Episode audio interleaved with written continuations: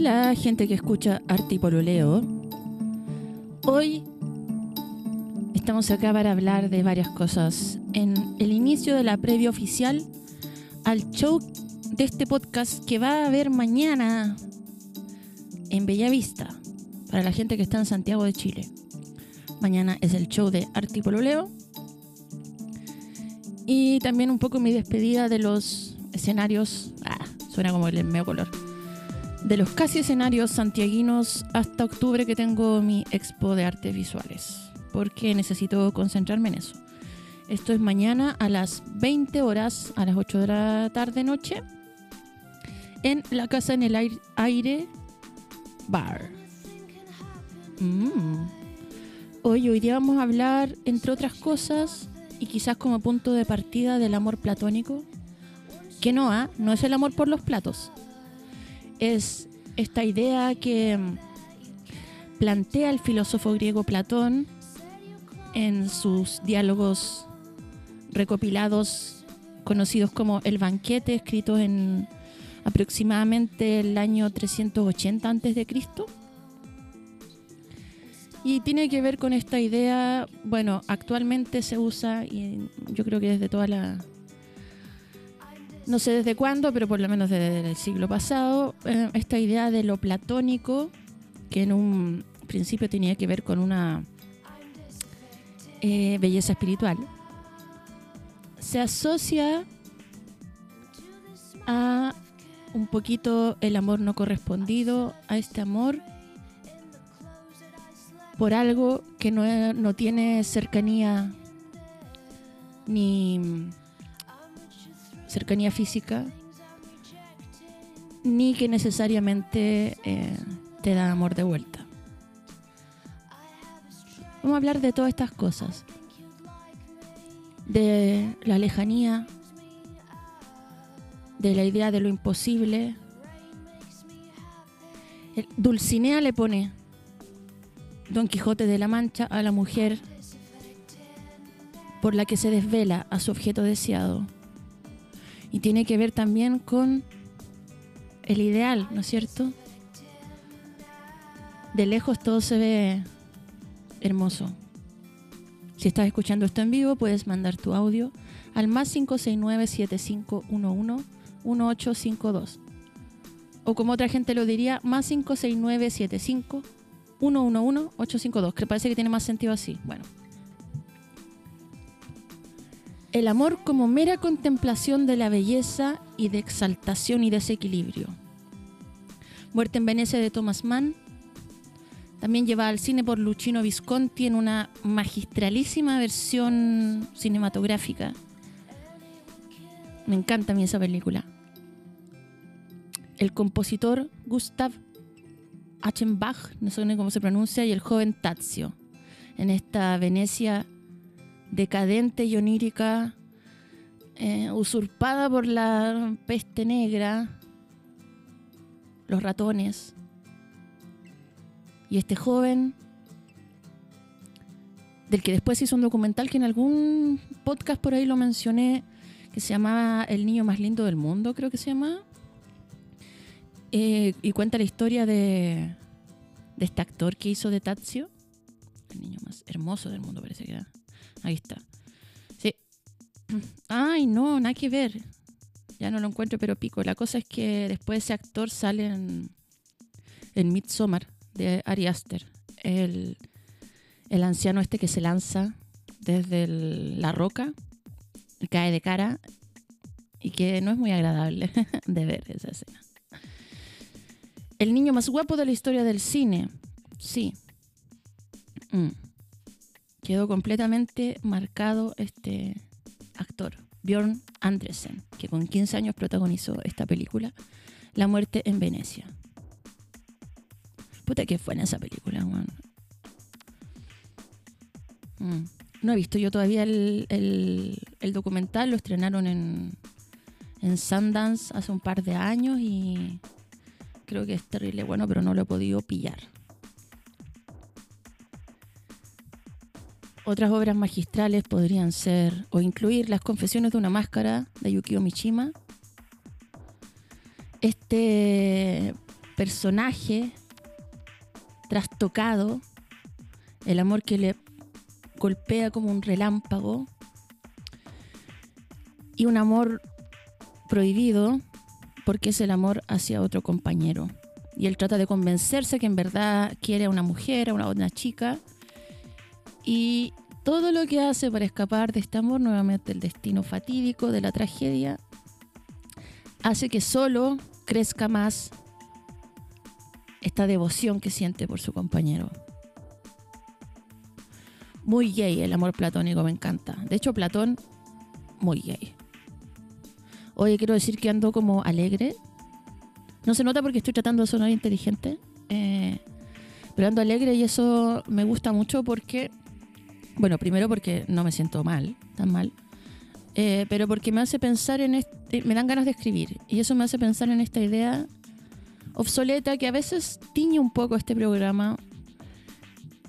Esta idea obsoleta de que la poesía está siempre o está esencialmente ligada a un estado de nostalgia, melancolía y o dolor. Y eso no tiene nada, no tiene por qué ser así.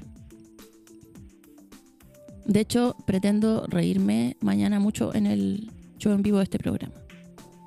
Pretendo reírme, como que uno pretende reírse y la vida como que, te puesto que me va a pasar algo. Vamos a escuchar desde Talca unos audios, unos textos y un mensaje de Natalia. Las poesías nos escriben solas.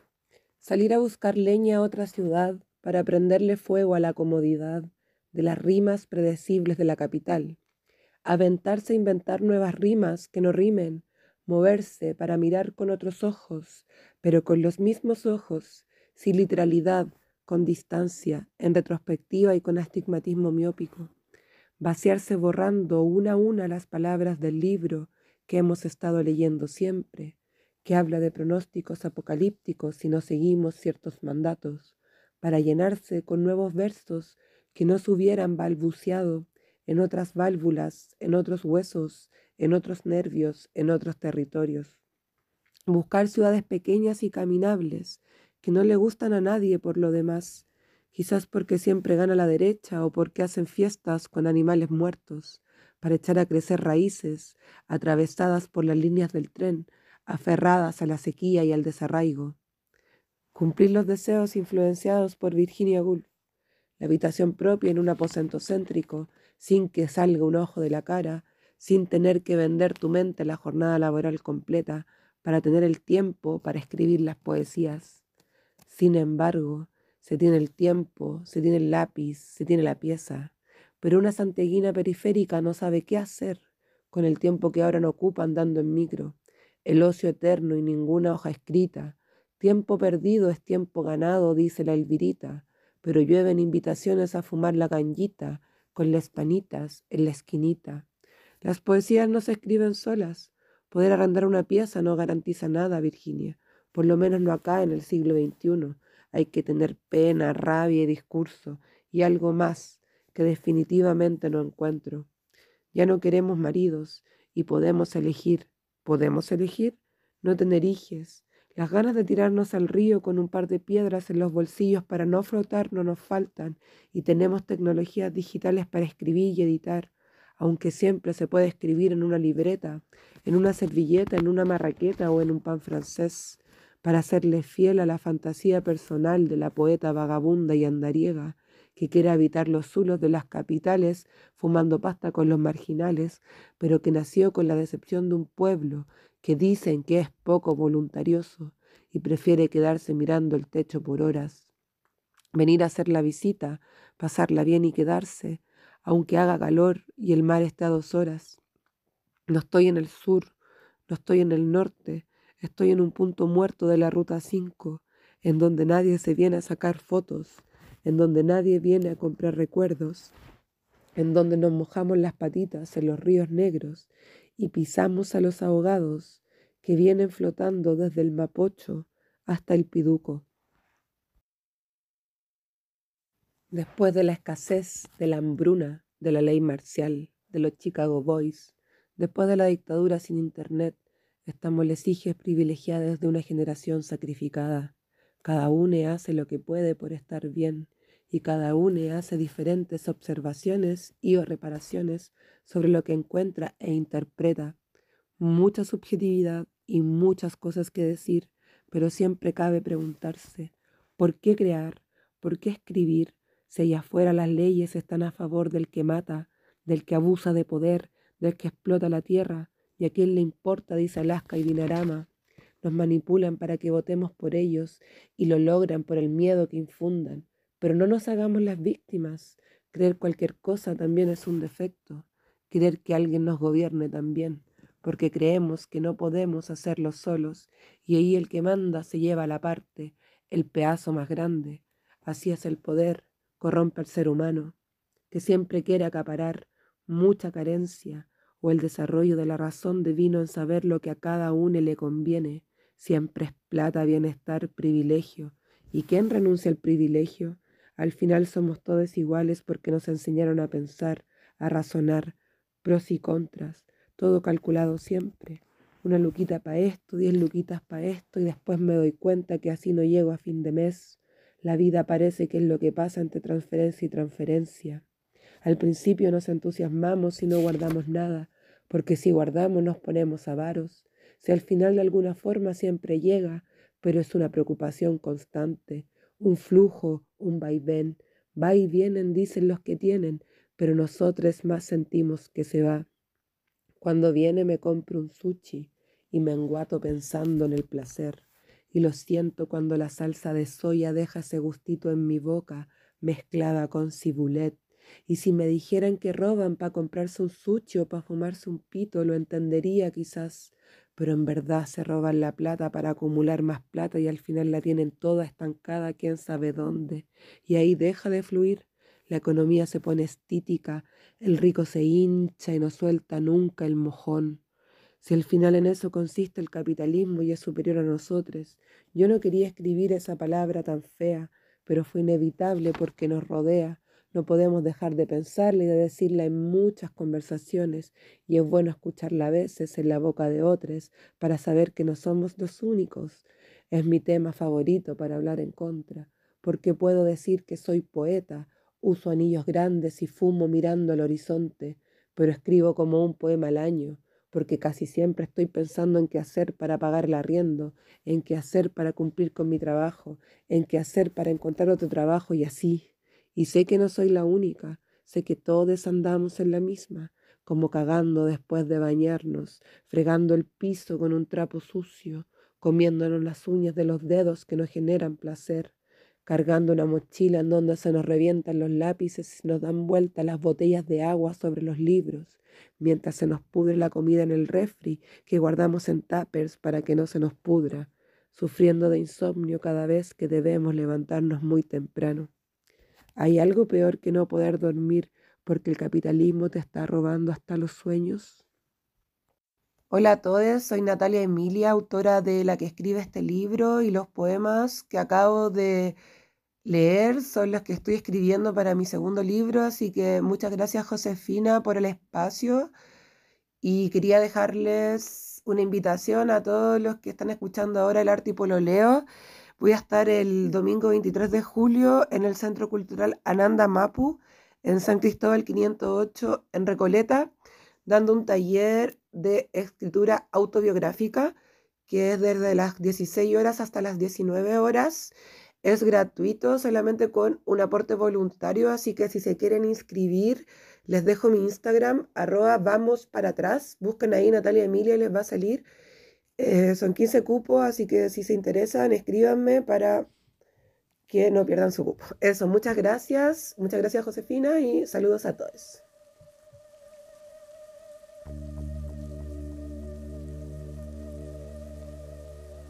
¿Quién eres, pequeño yo?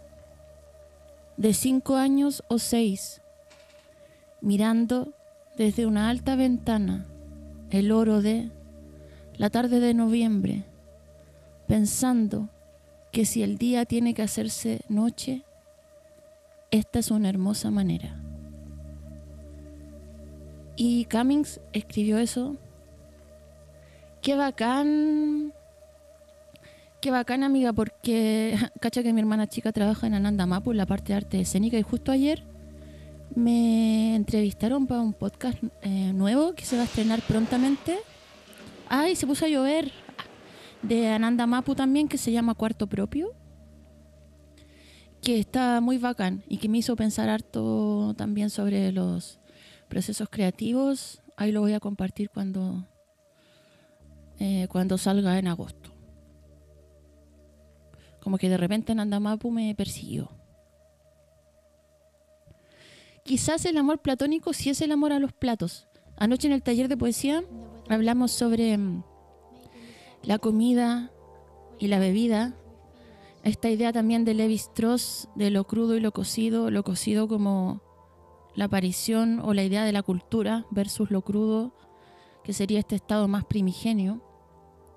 Levi Strauss, y me refiero a Claude Levi Strauss, eh, fue este antropólogo y etnólogo francés eh, eh, gran figura dentro de la disciplina de la antropología del, siglo pasado, de la segunda mitad del siglo pasado, y que mm, su trabajo se puede resumir así, pero de manera como muy ya de Google, en tres grandes temas que son la teoría de la alianza, los procesos mentales del conocimiento humano y la estructura de los mitos, que para mí es la parte más, más bacán Tampoco estoy muy versada en esto. Para el capítulo de hoy, nuevamente contamos con el aporte de Vittorio, al cual reté por hablar mucho en el capítulo pasado y hizo caso omiso de eh, mi recomendación de hacer más breves sus audios, por lo tanto vamos a separarlo en dos partes. Vamos a ver qué tiene que decirnos Vittorio desde... Quiero decir que el otro día conocí a Vittorio y a Natalia Emilia, en el mismo evento en Talca. Wow, gran experiencia Talca. Como que me reconcilié con... Ya nunca en realidad le he tenido mal a Talca, pero ahora es como idolatro Talca, sí. Talca, París y Londres. Que en realidad Talca, París y Londres, pero ¿sabéis qué? Talca, París y Londres. Las tres capitales del mundo. Veamos qué tiene que decir Vittorio en esta primera parte de su propio podcast que ha intentado a toda costa instaurar dentro de mi podcast. Hola, soy Vittorio Farfán. Los problemas de Europa y el mundo me tienen como una especie de eh, cineasta en futuro retiro. Eh, en este capítulo de Arte y Pololeo me invitaron a hablar del tema de la lejanía y em, creo que coincide mucho con un conflicto que es eh, de alguna forma la lejanía, eh, lo que se le puede decir el exilio. Desde varios, desde la arista que también ha sido vista y manejada desde el cine. Principalmente podemos decir que el, cine contemporáneo, que también, no sé, ¿qué, bloque es el cine contemporáneo? Si vamos a, para, para yo creo que para esta generación, en un año 2023, que estamos ya tirando para 2024 parece, em, el cine contemporáneo que lo compone, o sea, de qué época comienza, para ellos son las películas viejas, o sea, de los 70, 60, de lo, porque antes lo que decíamos cine contemporáneo eran los cineastas vivos. O del cine que es, no, es difícil eh, ahora decir que, a qué le decíamos cine contemporáneo con, qué categoría de periodo de año, pero con el tema de la lejanía y el, concepto del exilio creo que he podido llegar a entender de qué, cuál es el punto de inflexión.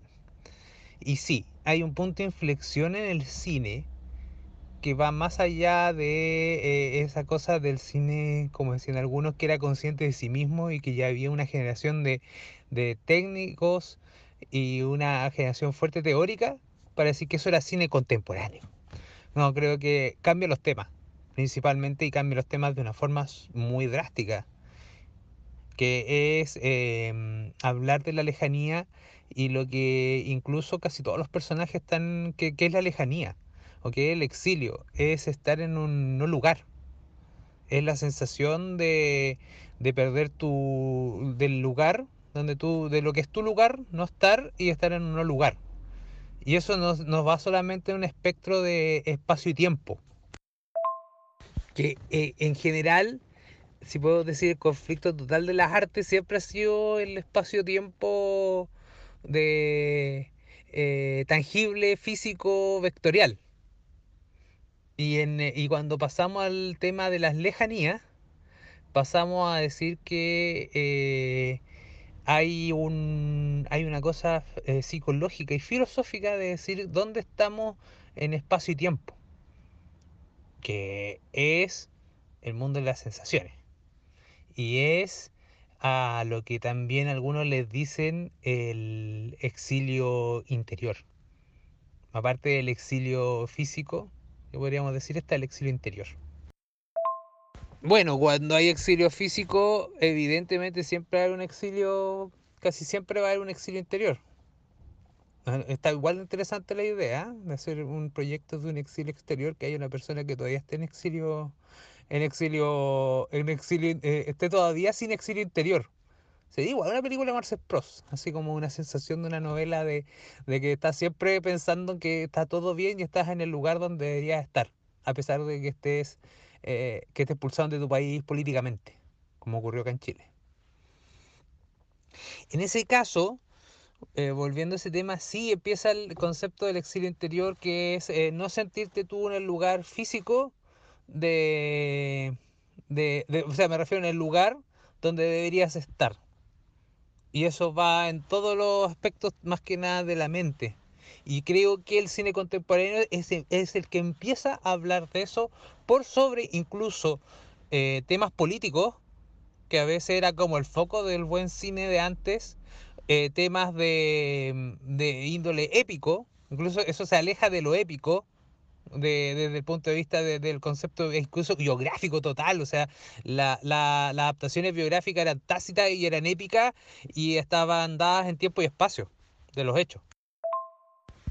Incluso yo diría que el gran punto de inflexión por sobre todas las cosas, eh, más allá de lo, de lo que podemos decir que la corriente de la lejanía y, y, de, quienes empiezan a hablar de estos temas son los como esto, eh, el neorealismo italiano y la nueva no, Nouvelle Vague francesa, o Casavet, como le encanta mucho decir, es... Eh, es que ellos igual, a pesar de todo, están preocupados de temas, eh, temas sociales y temas, y temas de alguna forma igual todavía como que queda un sazón a lo épico que maneja el cine expectante, como una costumbre decir, pero no hay todavía el tema de pura y duramente el mundo interior, de que es a donde está la sensación de la lejanía.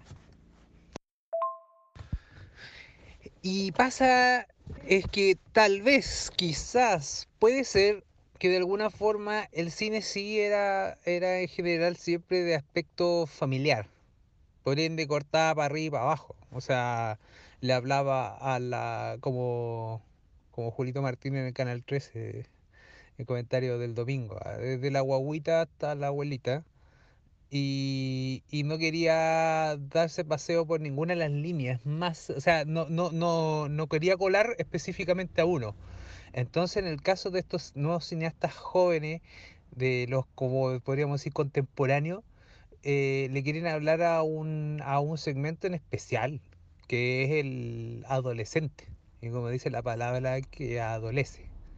Y generalmente adolece de de, de, lejanía, o sea, de, muchas cosas que considera que no tiene o que no están en el, en el, lugar donde están y son desde su punto de vista más psicológico que, que físico.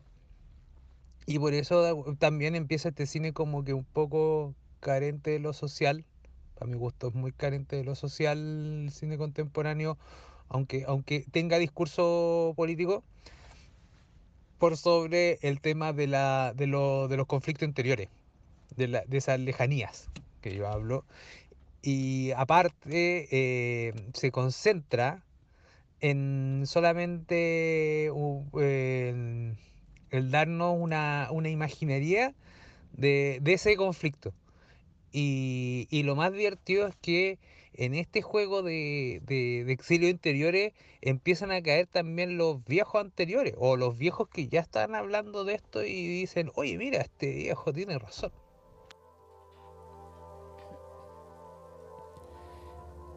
Sí, ah, pensando en eso y interpretando un poco hacia allá esta idea de Platón, se podría decir que, claro, para quien ama algo que no tiene, el amor significa carencia. No de manera buena ni mala, ni con ningún tipo de eh, valor estético per se, sino que el amor es carencia. El amor no puede ser un Dios, sino un ser intermediario, un poder que se encuentra entre lo divino y lo humano.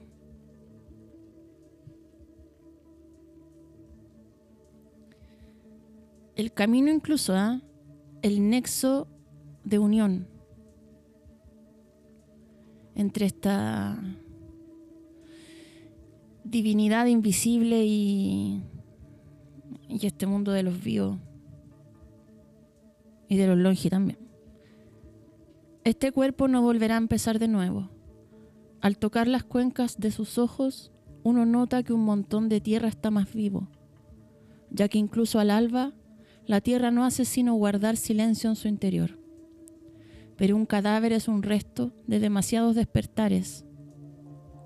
No tenemos más que esta virtud, comenzar cada día la vida ante la tierra bajo un cielo que calla, esperando un despertar.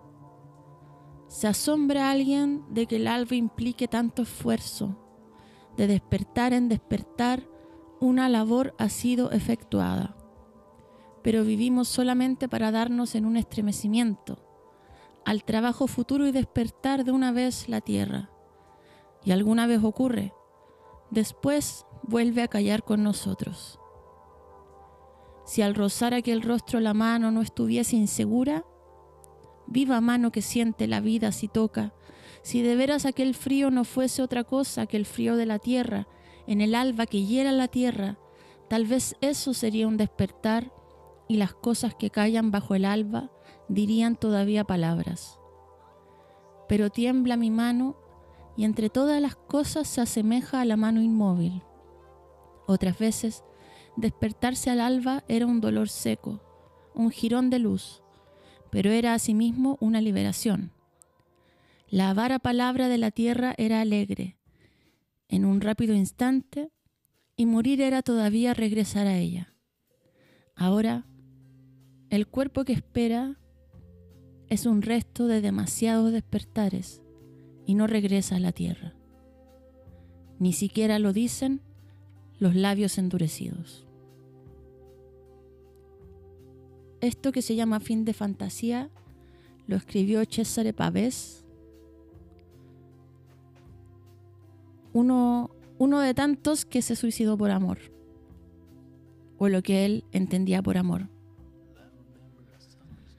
Hay un amor también a, medio masoquista de padecer esta carencia como pasión.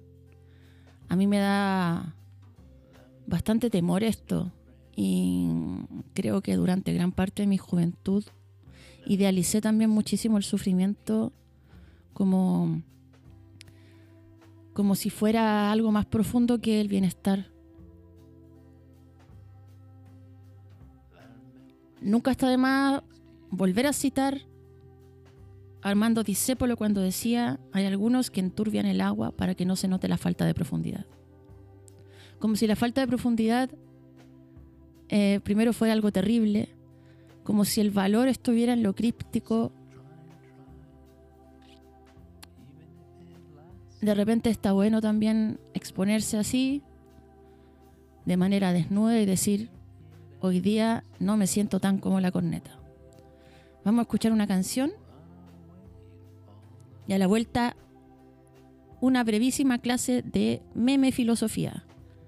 Vamos a escuchar a la Chini que anda en Seattle, fueron a KEXP. Eh, lo encuentro demasiado bacán, así que un saludo para mis amigos que andan allá, sobre todo para el Víctor y para el JP y para la Tiare. Esto es chini.png y esto se llama Yo misma.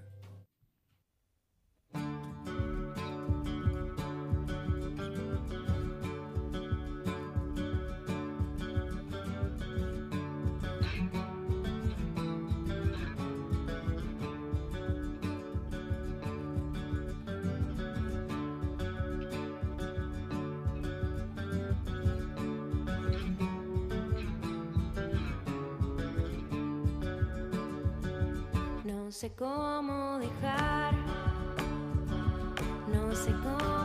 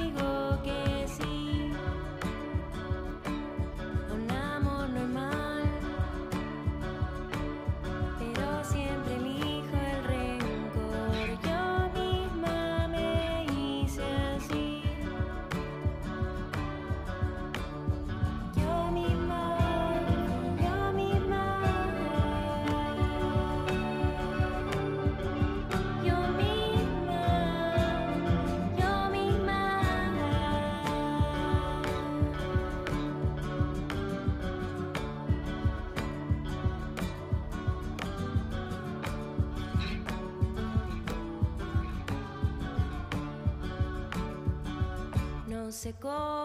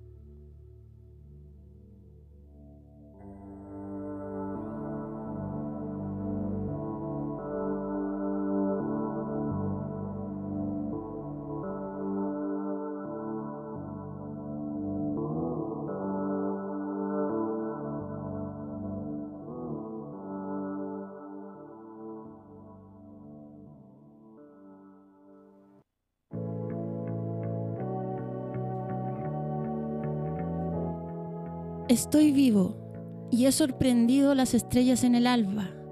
Mi compañera continúa durmiendo y lo ignora. Mis compañeros duermen todos. La clara jornada se me revela más limpia que los rostros aletargados. A distancia pasa un viejo camino del trabajo o a gozar la mañana. No somos distintos. Idéntica claridad respiramos los dos y fumamos tranquilos para engañar el hambre. También el cuerpo del viejo debería ser sano y vibrante. Ante la mañana debería estar desnudo. Esta mañana la vida se desliza por el agua y el sol. Alrededor está el fulgor del agua, siempre joven. Los cuerpos de todos quedarán al descubierto. Estarán el sol radiante y la rudeza del mar abierto. y la tosca fatiga que debilita bajo el sol, y la inmovilidad. Estará la compañera, un secreto de cuerpos. Cada cual hará sentir su voz. No hay voz que quiebre el silencio del agua bajo el alba, y ni siquiera nada que se estremezca bajo el cielo. Solo una tibieza que diluye las estrellas. Estremece sentir la mañana que vibra, virgen, como si nadie estuviese despierto.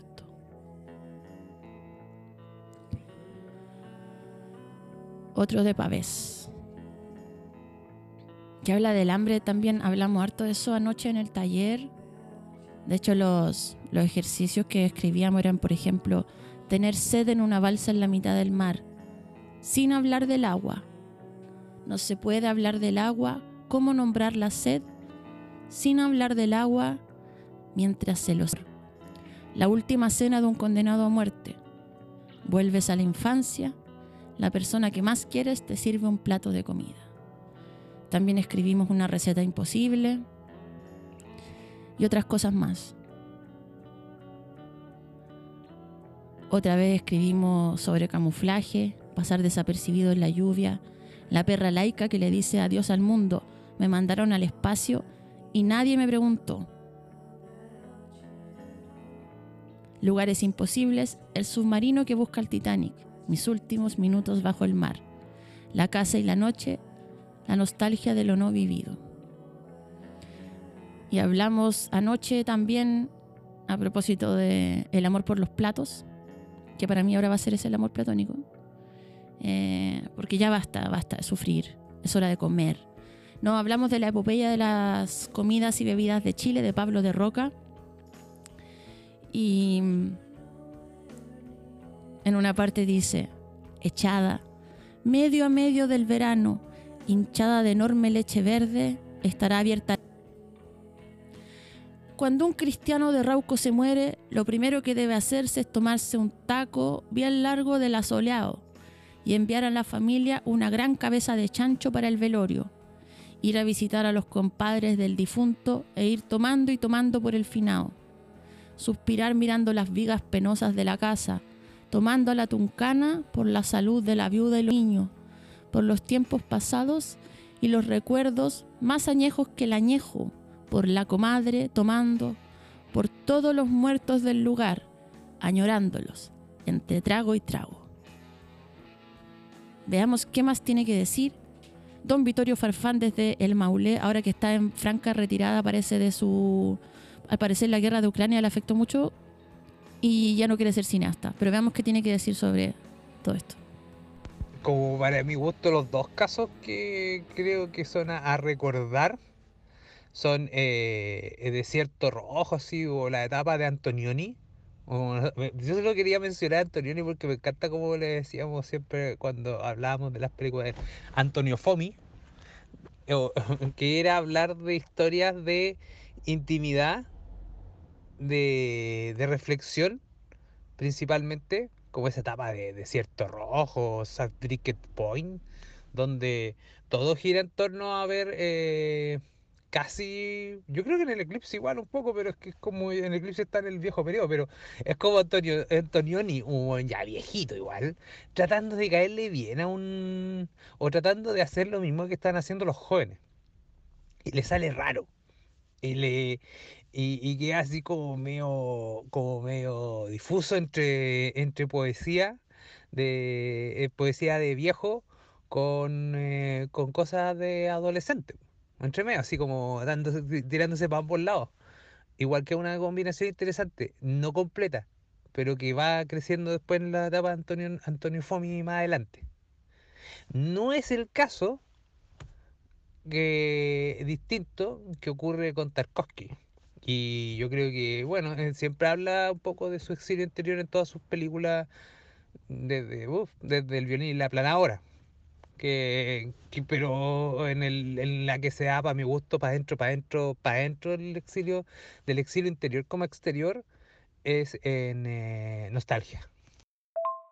Es más, en Nostalgia, Nostalgia, si nos damos cuenta, eh, ahí sí una, hay un tema de, de, una, de, un, de un hecho eh, que Tarkovsky termina siendo un cineasta soviético, tiene películas, si no lo conocen, emblemáticas como, a ver, o sea, hab- hablan- aparte de nostalgia, para mi gusto, Stalker, La infancia de Iván, El espejo, Sacrificio. No sé, sería horrible pensar que se me está olvidando alguna.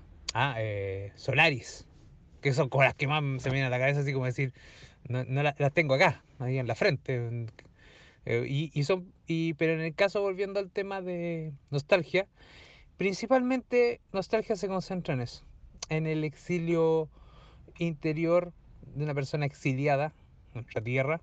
Tarkovsky, como decía, está exiliado, incluso por coincidencia y por algo mencionaba Antonioni.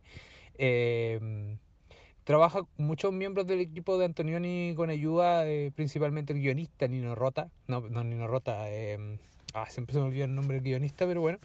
eh, usa mucho del equipo de Antonioni para hacer esta película.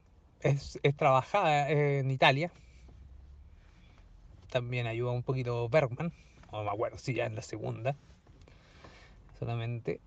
Y em, vemos, eh, pero vemos un exilio interior. Y vemos, eh, esto- vemos viajarnos por los cuestionamientos. Y a diferencia de Antonioni, a diferencia de cualquier otro cineasta anterior e incluso posterior, hay una capitalización desde lo humano, desde el sentido de, de cómo tratar aspectos más universales que incluso solamente meramente un- una desilusión egoísta de un Estado.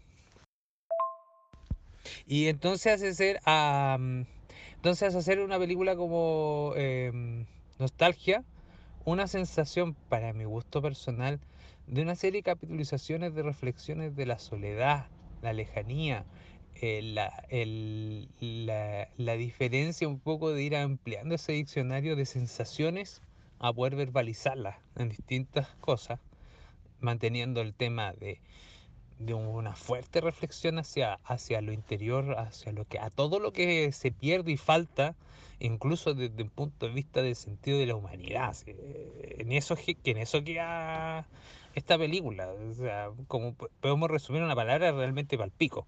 realmente palpico las sensaciones que dan con unos planos bellos, simples y, y para mi gusto como que hace entender casi una sensación que el, el raciocinio es algo innecesario que se ganó la mente humana y que nunca debió haber salido del agua. Bueno, como, bueno, como dice un gran amigo mío, eh, siempre es poder ver una película de Tarkovsky, parece que tomarse una partida de cianuro es una buena decisión. Pero eh, marca, es, un, es ver un cuadro, para mí siempre es como ver un cuadro hermoso. Y en general creo que de ahí siguió toda la forma del cine contemporáneo, eh, del- de esta cosa de, de concentrarse en, en seres que eh, cuentan historias más de, de sus interiores que los contextos épicos. Y indirectamente de por sí también avanza con una reflexión hacia el, el egoísmo que creo que hay, o el hedonismo que tienen, que tiene el ser humano de por sí, y, e incluso una vez recuerdo hablando de una película, ¿cómo se llama? Navidad, creo, sí, Navidad, de Sebastián Leilo, eh, nunca olvidar cuando la vi, y, y no ni, ni, ni buena ni mala, para serte sincero, pero me pasó que eh, dije, "Oh, esta generación somos, a diferencia de, la de, las anteriores, weón, que eran seres un poco más toscos, pero sin, sin tanto pensar en su, en su imaginario y sentimiento. Somos una generación de padres, no, huérfanos, de padres y madres presentes, weón. La cagamos, la cagaron y la vamos a seguir cagando. Bueno, entre otros avisos, eh, cuento que hablando de, lejanías, me estoy alejando un poco de los trabajos de albañilería. Me quedan algunos techos, pero igual puede seguir golpeando el la, la rejita de mi casa diciendo que, que puede, que si necesita algún maestro o hacer algo para, para que sé que el invierno está bien helado, viene lluvioso, esperemos que siga siendo lluvioso. Y el, eh, hablando de aviso el, y lejanías, el 29 de julio en Pichilemu, en Gaete 591 a las 6 de la tarde, se anda por ahí, una de esas puede andar por ahí, o una de esas usted vive por ahí, voy a estar presentando mi cortometraje, no, no ahí adentro, sino que en Pichilemu, voy a estar presentando mi nuevo cortometraje, o estreno, en Chile. Se lo di espe- en especial a Pichilemu porque me cae bien Pichilemu, siendo que no soy de allá, soy más de Talca que Pichilemu.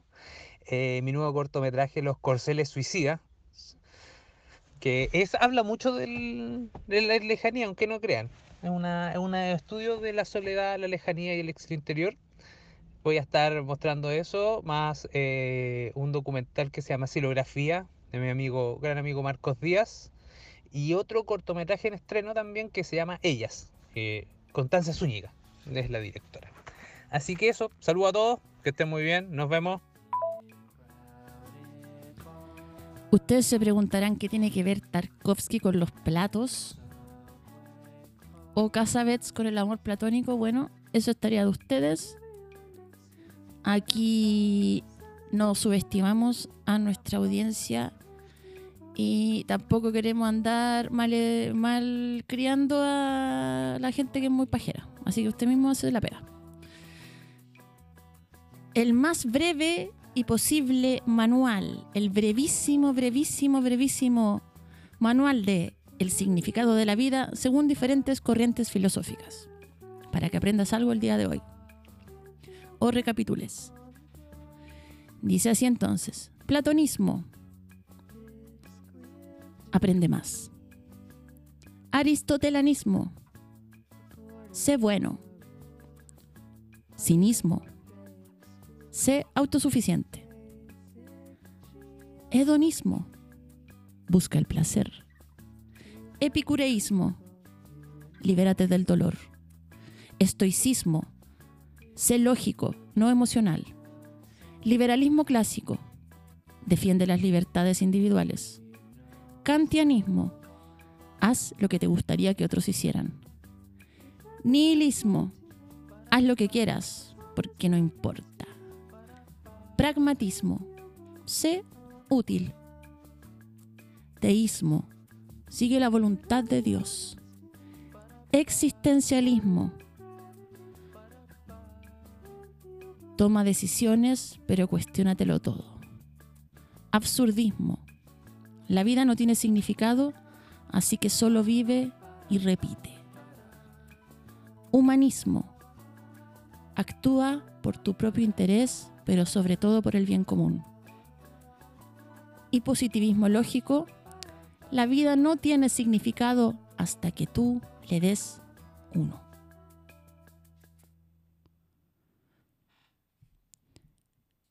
En un momento, y a propósito de mm, los platos y esta idea maravillosa de que a veces el lavado de platos puede aparecer también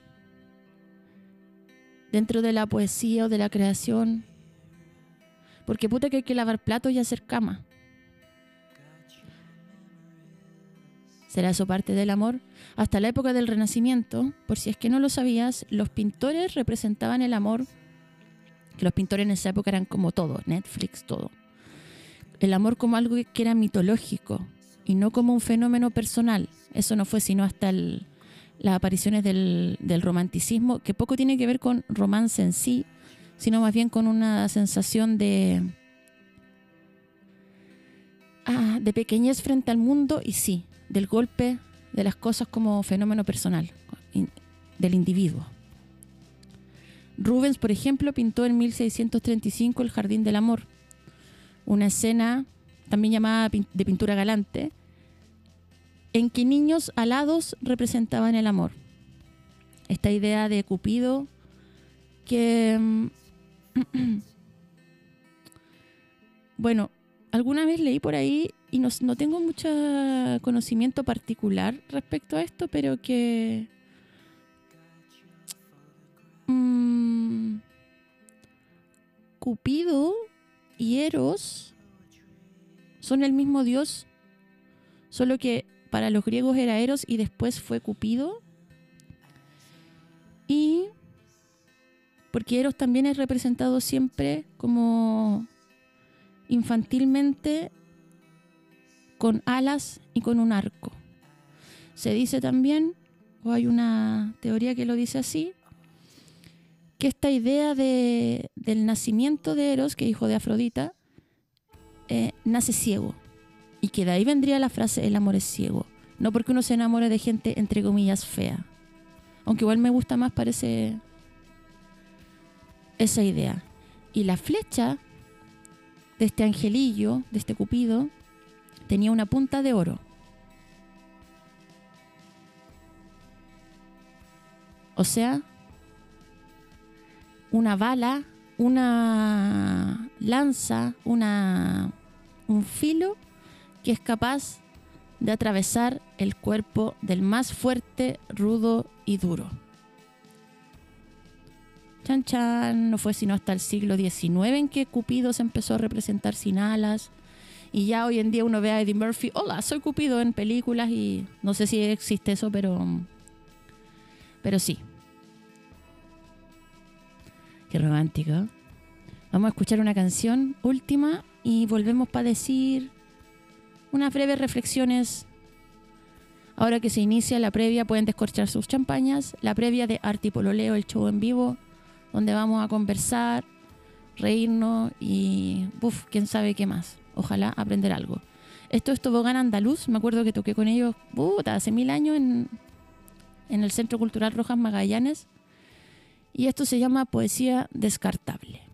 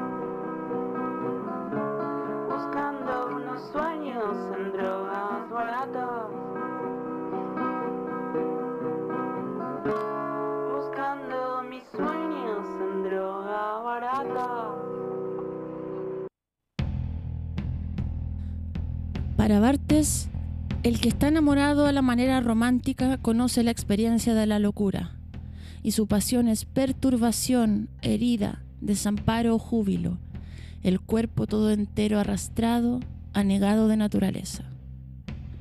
Yo siempre siento que estoy enamorada de algo o de alguien, aunque no sea nadie, no exista, y yo creo que es esa sensación de arrebato frente a las cosas que pasan Y eso es lo que quiero compartir mañana contigo en Arte y Poluleo, el show en vivo. Vamos a hablar de los colores, el cielo, el negro que está lleno de colores. Vamos a hacer una defensa de la inutilidad, lo efímero y lo trascendente puesto en cuestión, las certezas y la incertidumbre. Una nueva versión de cómo sacar adelante tu noviazgo sin necesidad de tener relaciones sexuales. Vamos a hablar de pasarlo como la corneta, de sufrir cosas que amamos que nos hacen mal. Y quizás lo va a pasar un poquito también mal. Me encanta. Vamos a hablar de sentir demasiada comodidad y necesitar ser especial. De los celos, la existencia sobrevalorada. Tampoco vamos a romantizar esto de la extinción del mundo. ¿O sí? Quiero saber qué piensas. Y además habrá lectura de tu futuro en vivo con el oráculo de Juan Gabriel, interpretado por mí. Y además nos tomamos unos chops. Quedan las últimas entradas. Yo sé que todo el mundo dice eso, ¿ah? Porque hay que estar como siempre mostrando que uno es exitoso, no sé qué chucha. Entonces uno dice como quedan las últimas entradas, aunque queden miles. Pero en este caso, efectivamente quedan las últimas entradas. Porque el lugar es bastante pequeño. Y están en el link de mi bio de Instagram. Em, también en el, en el link de la bio del programa de Instagram. O si no, directamente en ecopass.cl. O si no, ponís en Google arte y pololeo show en vivo. Como tan como tanta flojera. No, eso a mí no, no, ah, no me parece. No me parece. Así que mm, eso, pues, eh, ahí la invitación. Habrán algunos invitados secretos, que son los mismos de siempre. No. Algunos invitados secretos y su buen huevito. Eso, eso es todo lo que tengo que decir por este momento. Em, estoy súper contenta, me encanta hacer talleres, me siento bien hoy día. Eh, eso. No olvides que las promesas son solo mesas profesionales o mesas que están en contra del aborto. Si una piedra que cae pudiera pensar, pensaría que cae porque quiere, dijo en un momento Espinosa. Así que, y a pito de nada y sin ningún sentido, que caiga la piedra. Nos vemos entonces mañana en el show en vivo de Arte y Pololeo. Y decir también que anoche estrenamos el segundo capítulo de Bebesaurias. Este programa que tengo con mis amigas está en YouTube. Búscalo. Bebesaurias capítulo 2. Como todos los miércoles. Todo el mundo sabe lo que hago. Los lunes vengo a la radio Arte y Pololeo. Los miércoles hago taller Bebesaurias. Los jueves Arte y Pololeo. Mm, soy una lata. Explíquenles que ha comenzado apenas su culto a las tareas del hogar. Describan la belleza de palas y rastrillos, trapeadores y escobas. Díganles que siempre habrán más cosas por limpiar y cocinar. Que una conduce a la siguiente y que ésta lleva a la otra. Eso lo escribió Mark Strand, que me encanta porque... mm, Y para romper un poco, porque ya este programa no se trató de amor imposible, sino de casi de la comida. Casi. Y de la cercanía. Y de escribir estando bien. Dice en otro poema Mark Strand, estamos aquí en Labrador. Siempre he deseado estar aquí, especialmente contigo, en esta cabaña donde relumbra fuego. Tú llevas un traje Calvin Klein y yo la chaqueta de terciopelo que heredé de mi padre. Eso es todo. ¿Por qué? Porque estoy feliz y atento al primer signo tuyo que nos lleve a la cama. Esos momentos de frívola anticipación son los más felices de mi vida. Y me pregunto si acaso no somos parte de alguna predicción sobre lo bueno que puede ser el mundo sin nosotros, en este frígido paisaje, libres de la necesidad de comprar, estamos donde el mundo se dirige. O tal vez forma- formamos parte de un registro de lo que ya ocurrió y somos un signo de las profundidades donde se hundió el mundo. Tu costoso traje, mi envejecida chaqueta, esta cabaña sin cañerías dentro, sin horno decente, sin estéreo ni televisión. ¿Cómo sabéis si mañana encontráis el amor en arte y pololeo? Te espero en el centro de Santiago de Chile. En realidad es Recoleta, Barrio Bellavista, pero te espero en Recoleta, la comuna más comunista de Chile, a las 8 de la noche. Ya, estoy puro weando. Los quiero mucho y nos vemos, si es que no es mañana en vivo, la próxima semana. Eso sería todo.